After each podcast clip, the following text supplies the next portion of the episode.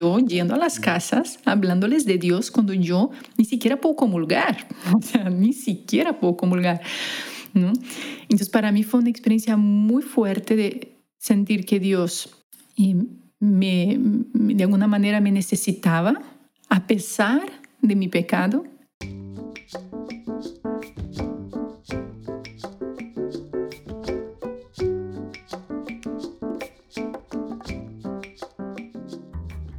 Sentir que Dios quiere que lo ayudemos a pesar de nuestros pecados es una idea difícil de asimilar.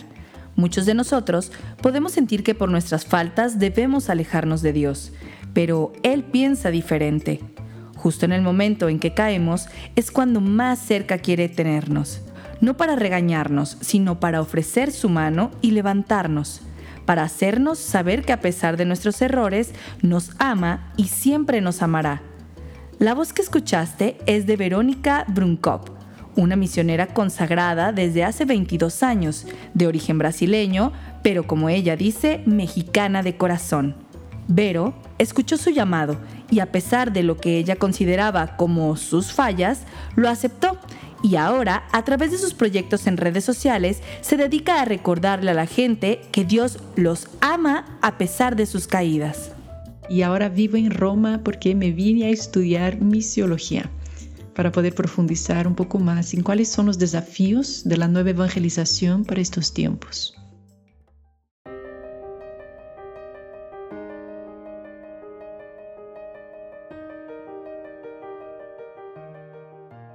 Vero es una apasionada de su vocación. Ama dedicar el tiempo al servicio de su comunidad en aquel ya lejano marzo del 2020, ella tenía todo un plan para los jóvenes de la comunidad. Sin embargo, la realidad la alcanzó y los cambios de planes fueron inminentes. Sin duda, marzo 2020 marcó un antes y un después. Me acuerdo que estábamos organizando con un grupo de jóvenes las misiones de Semana Santa cuando empezamos a ver que estaban cancelando las clases y lo más difícil para mí en aquel momento fue tomar la decisión de cancelar por primera vez las misiones de Semana Santa. Y con todo esto a su puerta, también se le vino a la mente la magnitud de la situación, no solo en su comunidad, sino para todas las familias. Y no solo ver eso, sino que también se iban a cancelar las celebraciones litúrgicas de Semana Santa en, en las iglesias y que a partir de ahora nuestras casas se iban a convertir en una iglesia doméstica. A Vero le preocupaba el no saber cómo iban a reaccionar sus jóvenes a lo largo del encierro.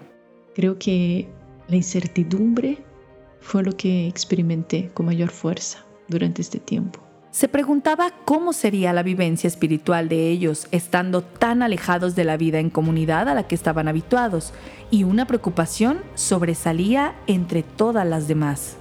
Eh, yo me acuerdo que lo único que me venía al corazón en este momento era que no se enfríe la fe, que no se enfríe la fe, que no se sientan solos y, por otra parte, estar tantos meses sin ver a los jóvenes con, que, con los que yo trabajaba eh, me fue generando muchas, muchas incertidumbres. Una de las preguntas que yo tenía era, después que pase todo eso, ¿ellos van a regresar? Porque al principio, claro, veíamos que todos se unían, misioneros online, eh, todas las actividades ahí estaban, pero poco a poco yo iba percibiendo cómo se iban alejando, cómo se iban acostumbrando a estar aislados. Y yo misma experimenté esa, esa resistencia, ¿no? esa, esa tendencia a estar más encerrada. ¿no?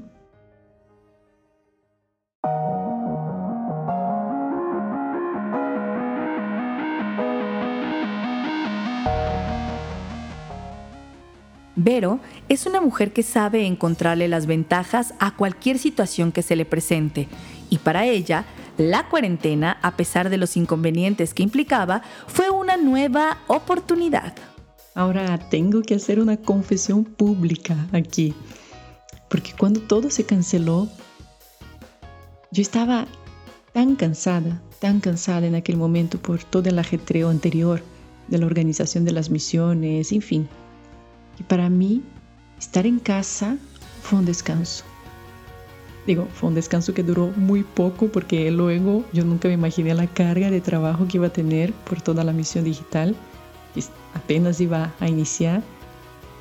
Pero fue un tiempo de descanso, descanso del alma, descanso del cuerpo. Ese descanso de sus actividades cotidianas lo aprovechó para reforzar la relación con sus compañeras de comunidad, con quienes en el día a día no es tan fácil convivir por lo apretadas que son sus agendas pero también un tiempo para estar más con mi comunidad.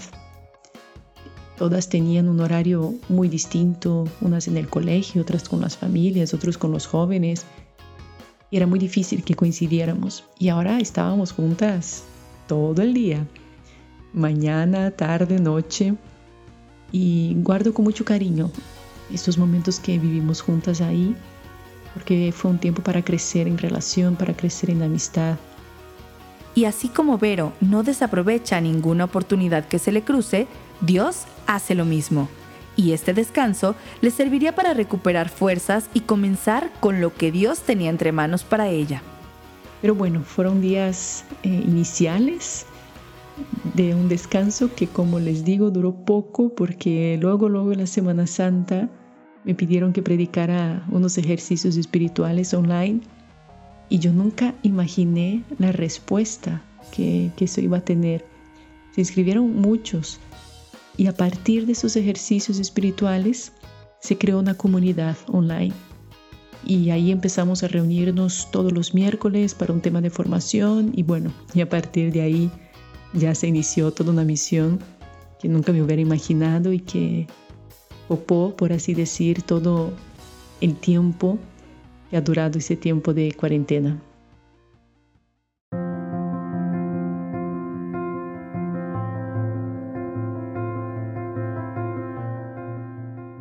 La familia de Vero vive en Brasil, así que el distanciamiento con ellos no fue algo nuevo. Y bendito Dios, ninguno de sus familiares llegó a enfermarse. Aún así, pasó poco tiempo para que los primeros destellos de vivencias más crudas fueran apareciendo en su vida. Sin embargo, estando en México, nos tocaba acompañar a tantas personas que perdieron sus familiares. También fallecieron dos sacerdotes de mi familia espiritual, familiares de consagradas, de miembros del movimiento.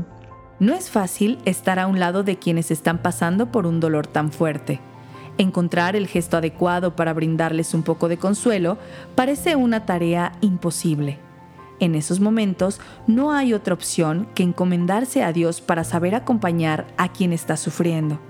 Vero recuerda cómo fue para ella esa experiencia de acompañamiento. Creo que esa fue una experiencia de poder acompañar, de ser como sirineos, pienso yo. Es lo que expresa lo que vivimos en este tiempo como consagradas. Una experiencia de ayudar a a cargar la cruz del dolor, la cruz de la enfermedad, aunque a distancia, de interceder y, de acompañar de una manera muy particular durante este tiempo. Y bueno, aunque lleguemos a sentir que lo que estamos aportando es poco, podemos confiar en que Dios hace llegar su gracia a los más necesitados a través de nuestros esfuerzos. Y fue una experiencia muy bonita de al mismo tiempo poder acompañar, poder consolar de alguna manera. Empezamos a transmitir las misas de nuestra comunidad con las familias que perdían a sus seres queridos. Pusimos una lista de intenciones en nuestra capilla que por día aumentaban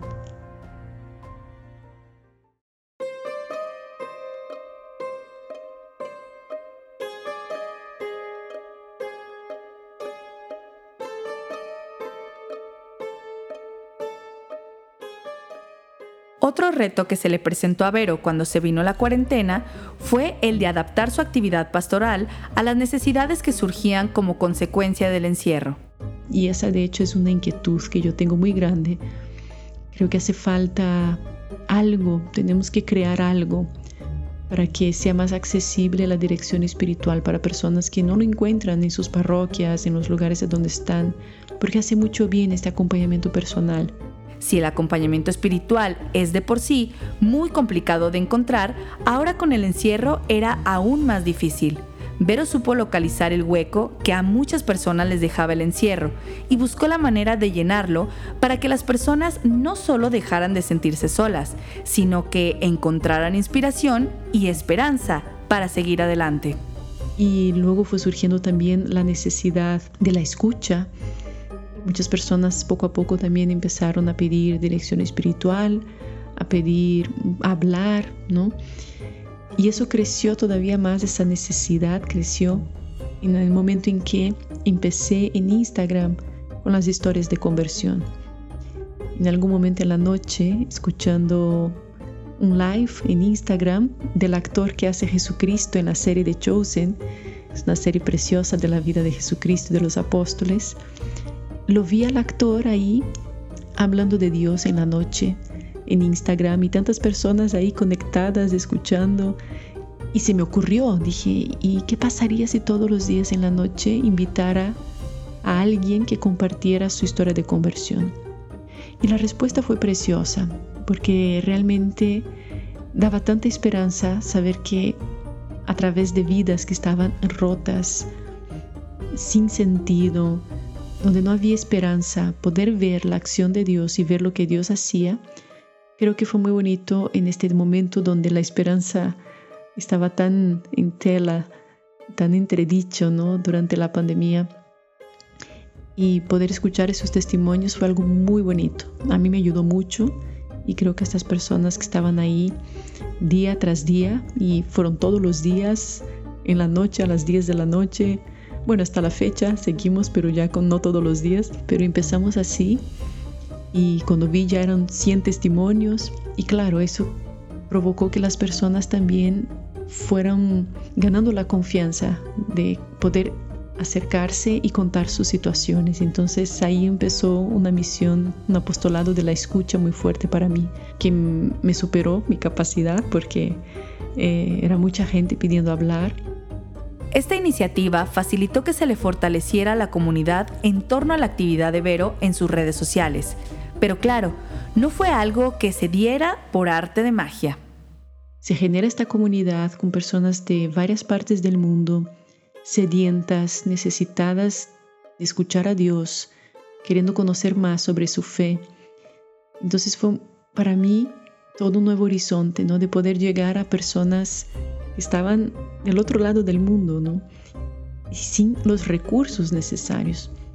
No tenían la formación, y ahí encontraron una fuente. Entonces para mí fue muy retador porque me implicó una formación, me implicó leer, me implicó preparar bien los temas de cada miércoles y empezamos a encontrarnos todos los miércoles. Y se fue creando esta comunidad, fue creciendo. Fue complicado sin duda alguna, pero hasta la fecha, Vero mira el reto al que se enfrentó y su corazón desborda de agradecimiento a Dios por esa oportunidad. Después de todo, esas dificultades le ayudaron a ser mejor misionera. Con relación a la misión que venía realizando, creo que hubo un cambio radical. Más que nada, una amplitud de horizontes. Y hasta este momento mi misión principal era los jóvenes de Reino Christi, con los cuales yo trabajaba, los acompañaba, eh, también apoyaba en el discernimiento vocacional de las jóvenes, les daba clases, en fin, pero para mí fue una experiencia de mucho trabajo, de, pero tan que me llenó el corazón, la verdad, al ver tantas personas sedientas de Dios y de alguna manera poder dar una semilla de esperanza, a mí me alimentó el alma, a mí me renovó también mi vocación y mi misión, sin duda.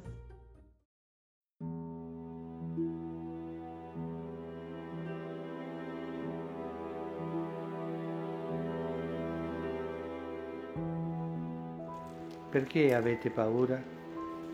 ¿No avete ancora fede? ¿Por qué tenéis miedo? ¿Aún no tenéis fe? El comienzo de la fe es saber que necesitamos la salvación. No somos autosuficientes. Solos nos hundimos. Signore Necesitamos al Señor como los antiguos marineros las estrellas. Invitemos a Jesús a la barca de nuestra vida.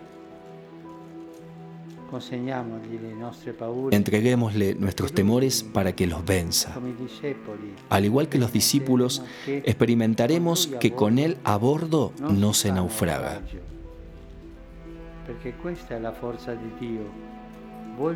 Porque esta es la fuerza de Dios, convertir en algo bueno todo lo que nos sucede, incluso lo malo.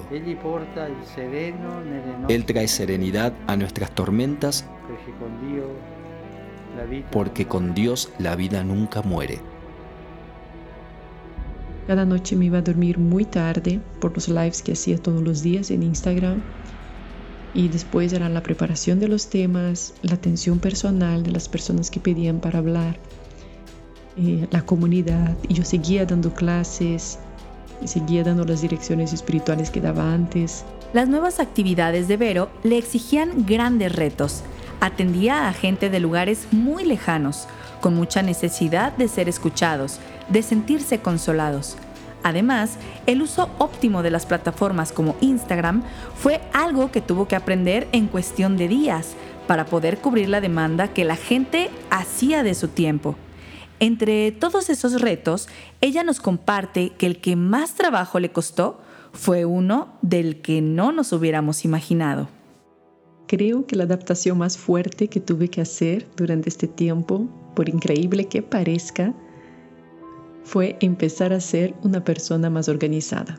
Bueno, porque yo por naturaleza soy un desastre, muy desorganizada, cero de agenda. Y con este tiempo de pandemia llegó un momento en que tuve que poner en mi oficina literal un pizarrón para poder organizarme mejor es que realmente la necesidad fue siendo cada vez mayor y, por lo mismo tuve que ir adaptándome a ellas.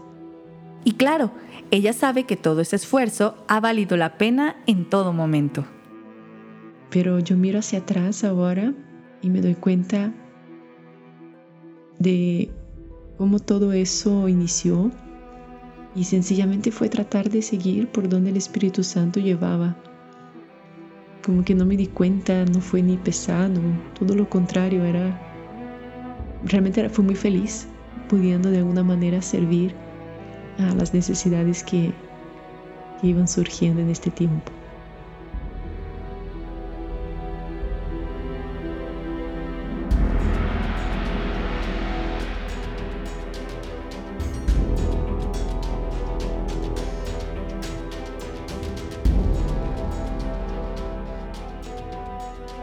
Ahora, uno de los mayores regalos fue conocer a personas que compartían la misma misión de evangelización en redes, sea porque los he entrevistado en algún momento y al compartir también su vida se creó un lazo súper especial y de ahí se inició un, lazo, un vínculo de amistad. Uno de los factores más comunes y determinantes en las historias que te hemos compartido en este podcast ha sido el tema del apoyo ya sea dándolo o recibiéndolo. El apoyo ha sido un consuelo que sirve como herramienta para mantener la esperanza a flote y seguir adelante. Vero tuvo la oportunidad de contar con distintas formas de apoyo que la acompañaron en los días más complicados de la cuarentena. Creo que sin duda uno de los principales apoyos fue mi comunidad. Estuvieron ahí apoyándome en los momentos en que tenía que ausentarme de la comunidad o dormir más tarde o estar hasta la noche por los proyectos o lo que fueran y ahí estaban súper interesadas apoyando. Me acuerdo que en los desayunos llegaban y me preguntaban, Vero, ¿cómo fue ayer la historia de conversión? Cuéntanos y, y era contarles en el desayuno la historia de conversión que había escuchado en la noche anterior en Instagram. Y se formó un apoyo muy especial. Eso por una parte.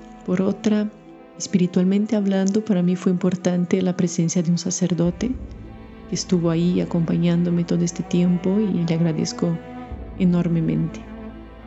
Y lo más bello de todo es que así como Dios saca agua hasta de las piedras, en medio de toda esta tormenta surgieron cosas que dejaron huella en el corazón de Vero y que llegaron para quedarse.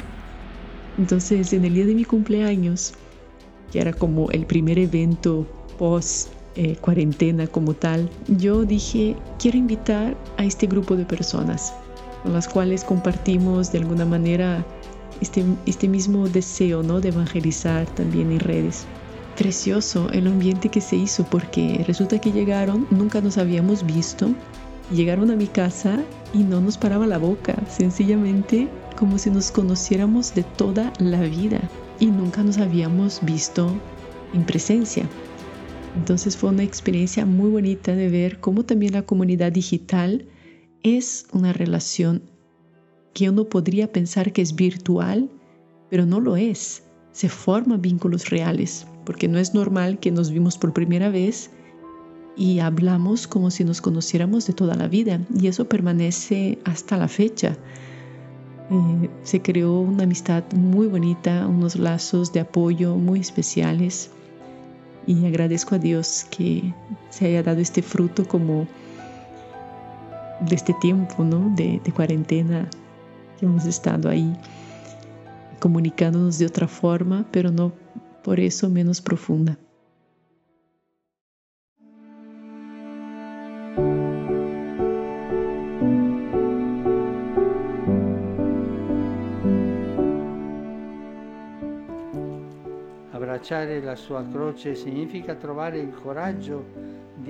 Abrazar su cruz es animarse a abrazar todas las contrariedades del tiempo presente, abandonando por un instante nuestro afán de omnipotencia y posesión para darle espacio a la creatividad que solo el espíritu es capaz de suscitar. Significa trovare il coraggio es animarse a motivar espacios donde todos pueden sentirse convocados y permitir nuevas formas de hospitalidad, de fraternidad y de solidaridad. En su cruz hemos sido salvados para hospedar la esperanza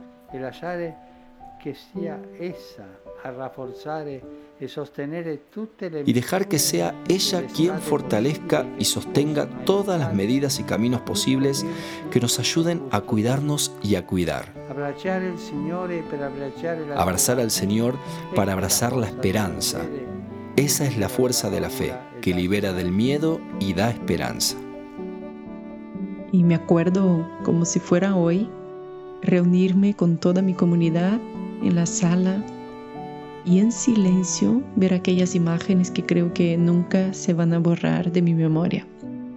La plaza vacía de San Pedro, el Papa solo caminando bajo la lluvia hacia un Cristo llagado que representaba a toda la humanidad en aquel momento, toda la humanidad que estaba en silencio, una imagen que sin duda habló más que mil palabras.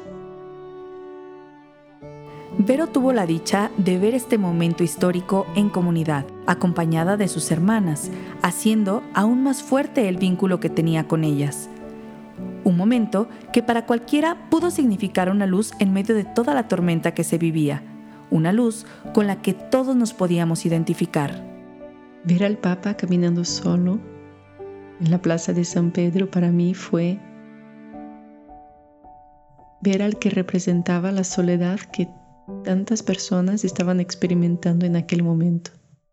Una desolación de la humanidad como creo que nunca antes fue vista por todos.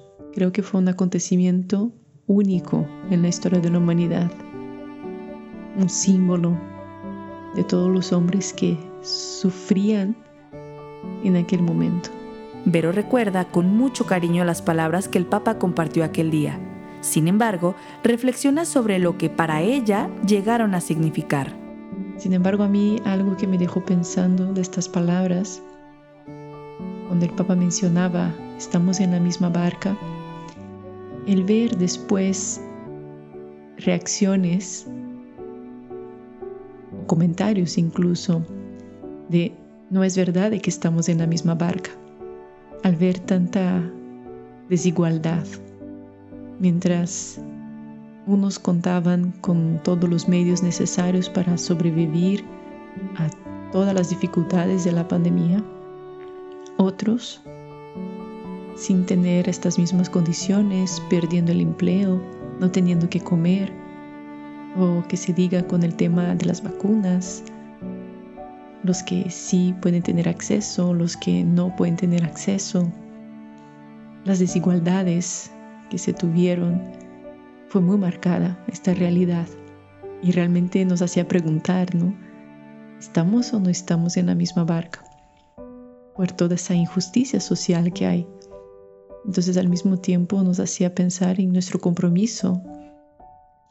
Y creo que Fratelli Tutti justamente viene de una manera muy profética en un contexto eh, post pandemia, todavía en pandemia, ¿no? De tal manera que podamos preguntarnos si estamos o no estamos en la misma barca y si todos estamos remando juntos hacia la misma dirección o cada uno en direcciones diferentes. Ella tiene claro que el discurso del Papa no fue solo para los católicos. Esas palabras van dirigidas a todos los que sufren, los más necesitados, los que necesitan urgentemente sentirse y saberse amados. Sin duda creo que las palabras del Papa son al corazón de todas las personas que atraviesan no solamente lo que atravesamos como humanidad en esta pandemia, sino a cada persona que sufre. Este Señor no te importa que perecemos. Es un grito al cielo que todos nosotros hacemos cuando tocamos el sufrimiento, cuando tocamos nuestra finitud, aquello que nos pone un límite de alguna manera a nuestra libertad, una enfermedad, algo inesperado. Y ella toma de ese discurso un mensaje muy personal que buscará aplicar el resto de su vida. Para mí el mensaje que me deja el mensaje del Papa es ser sembrador de esperanza. Creo que cuando se muere la esperanza, se cierra completamente el horizonte. Y mientras esté la tempestad, esté la lluvia, la tormenta, sea lo que sea, si hay esperanza, si sabemos reconocer que Dios está en la barca y que nos dice, hombre de poca fe, ¿por qué dudaste? Yo tengo la última palabra. Dios siempre tiene la última palabra y por lo tanto Él es la esperanza.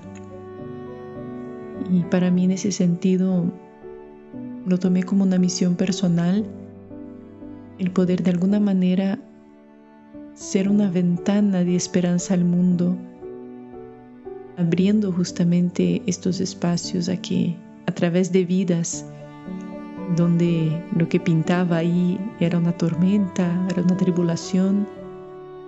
En medio de toda esta situación, por más oscura que podría parecer, Dios tuvo la última palabra. Y Él fue capaz de calmar la tempestad, silenciar la tormenta y dar un nuevo horizonte a estas vidas. Entonces, en ese sentido, creo que las historias de conversión fue un, intento de poder llevar algo de esperanza a tantos hogares, a tantos corazones y que no se apague esta llama de la fe y de la esperanza.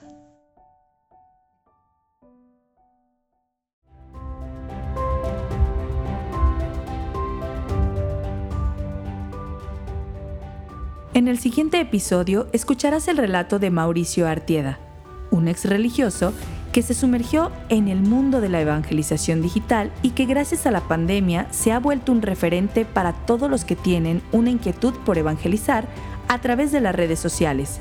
Es fundador y director de la plataforma Catholic Link y nos compartirá cómo el encierro lo obligó a acelerar algunos planes que tenía para más adelante. También nos platicó cómo tuvo que aprender a lidiar con el encierro y a encontrar las oportunidades de poner al servicio de tanta gente los dones que Dios le había dado. No te pierdas ese capítulo y recuerda compartir con quienes lo necesiten estas historias de luz en medio de la tormenta.